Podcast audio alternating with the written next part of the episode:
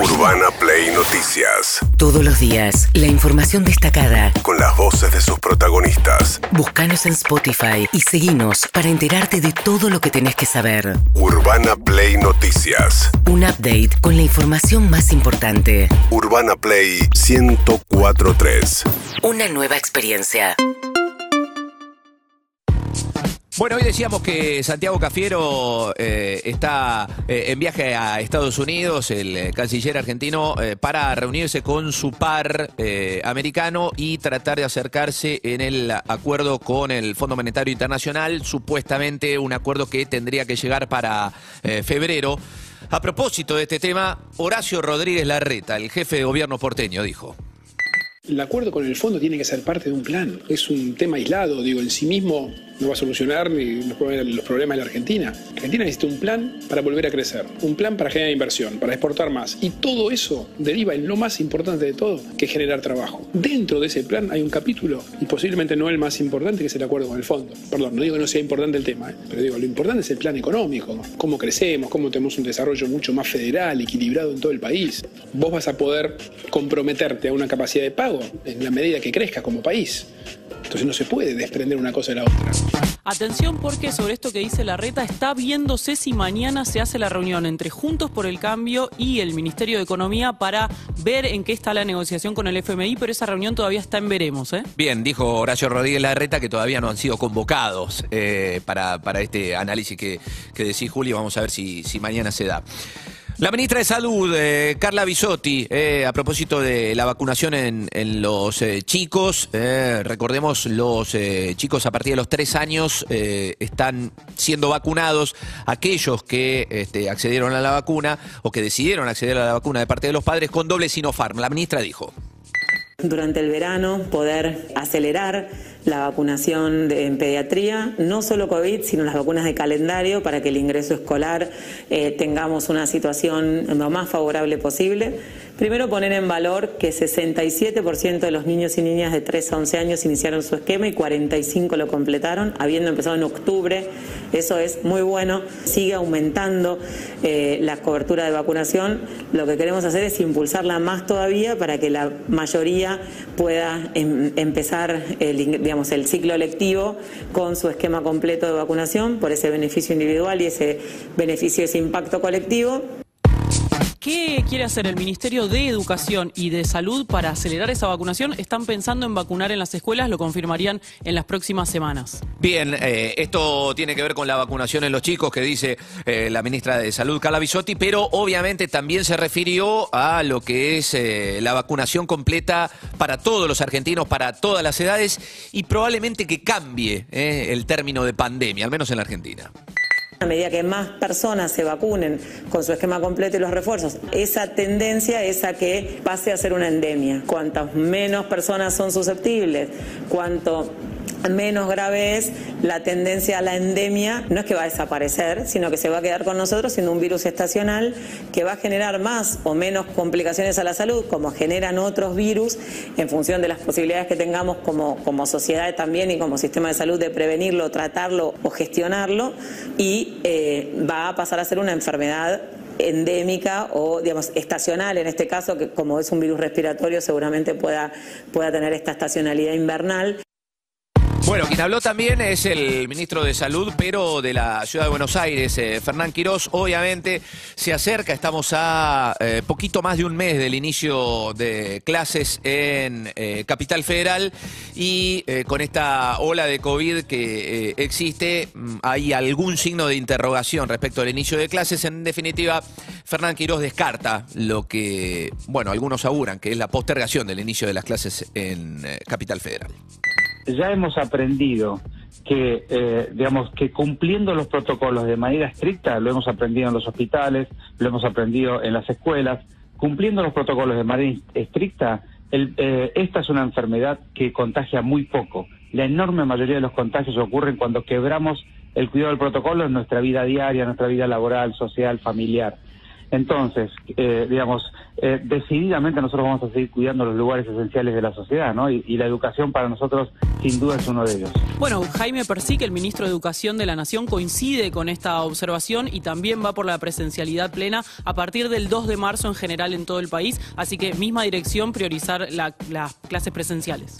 Bien, Fernán Quirós, eh, también el, el ministro de, de Salud este, porteño, eh, bueno, eh, en, en definitiva también se, se refiere a, lo que puede llegar a ser eh, la evolución de esta ola que estamos teniendo de COVID con la variante Omicron eh, ahora en este mes de enero, en el inicio de 2022.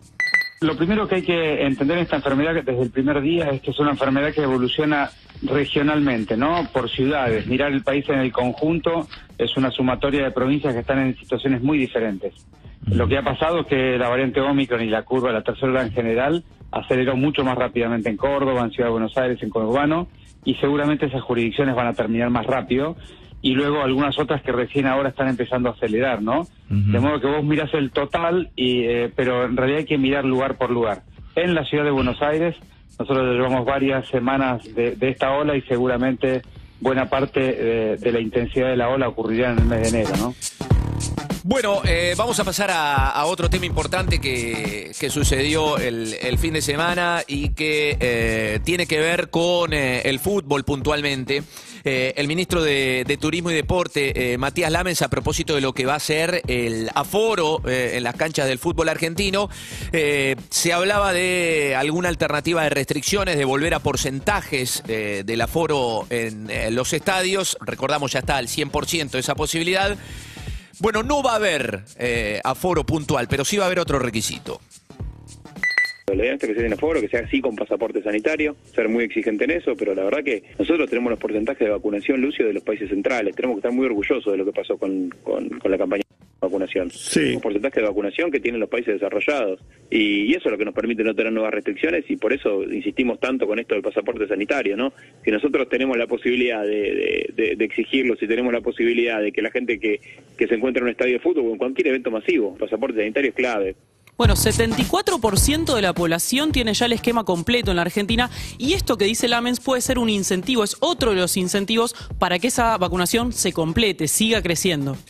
La noticia, bueno, una de las noticias más feas que tuvimos el fin de semana este, es la, muerte de Juan Calvente. Juan Calvente es eh, el hincha de Independiente que pertenecía a la Peña eh, de San Fernando, que estaba yendo rumbo al Estadio de Estudiantes de La Plata a ver el partido entre Independiente y San Lorenzo por el torneo de verano. Y eh, en esa confrontación entre barras y piqueteros que había en la autopista Buenos Aires-La Plata, ese, ese enfrentamiento derivó en una balacera eh, que le terminó eh, matando, lo asesinaron a Juan Calvente. Eh, habló la hermana eh, de, de Juan y bueno, eh, dio a entender eh, que esto tenía que ver o tuvo que ver con una emboscada que encontró la muerte de su hermano. Pero no tenemos una certeza de lo que pasó más que los videos que eh, mi hermano subió videos hasta las 7 de la tarde en su estado de WhatsApp y nos mandaba al grupo que tenemos nosotros. Le mandó un video a su hijo de 6 años de una canción que cantaban siempre juntos. Es- esto es algo que desgraciadamente nos tocó y es el destino. Mi hermano estaba donde no tenía que estar. Dos detenidos por el crimen de Juan Calvente, uno de 21, otro de 22 años, y lo que resta investigar ahora es, bueno, de dónde salió ese arma, cómo fue que ocurrió esta balacera. Está la justicia ya trabajando sobre esto. Bueno, hay eh, además heridos de este enfrentamiento que, dejó obviamente el saldo de la muerte de, de Juan Calvente, pero eh, esta balacera que se produjo también dejó a dos personas más eh, heridas. Uno de ellos, Carlos Ruiz Díaz. Aló, la policía.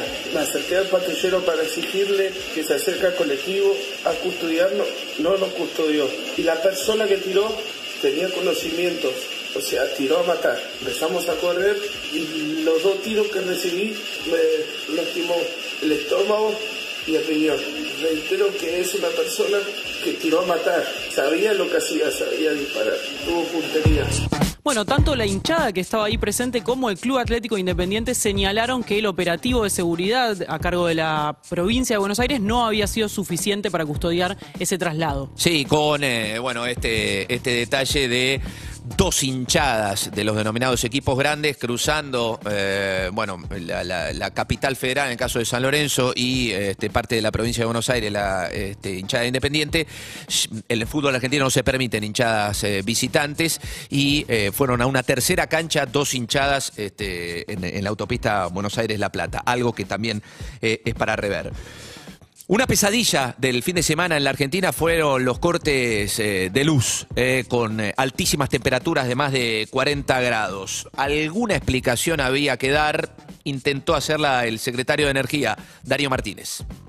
Lo que sucedió en estos días fue una combinación de, cuatro factores que no se habían dado nunca. Primero, la, la- la reactivación y el crecimiento de la actividad económica, la recuperación del trabajo y el consumo popular que viene creciendo y demandando energía. Eso combinado con una ola de calor histórica, más la bajísima hidraulicidad por las sequías que tenemos en, en las represas y que nos genera mucha menos energía de la que generaba normalmente y la desinversión de los de la gestión anterior donde no se hizo un solo kilómetro de línea la combinación de esos cuatro factores puso en, en extrema tensión el sistema Actualizado recién, quedan 13.000 usuarios sin luz en el AMBA, tanto de Denor como de Sur, que todavía no recuperaron el servicio y que, bueno, estarán esperando que esto ocurra lo antes posible. Urbana Play Noticias.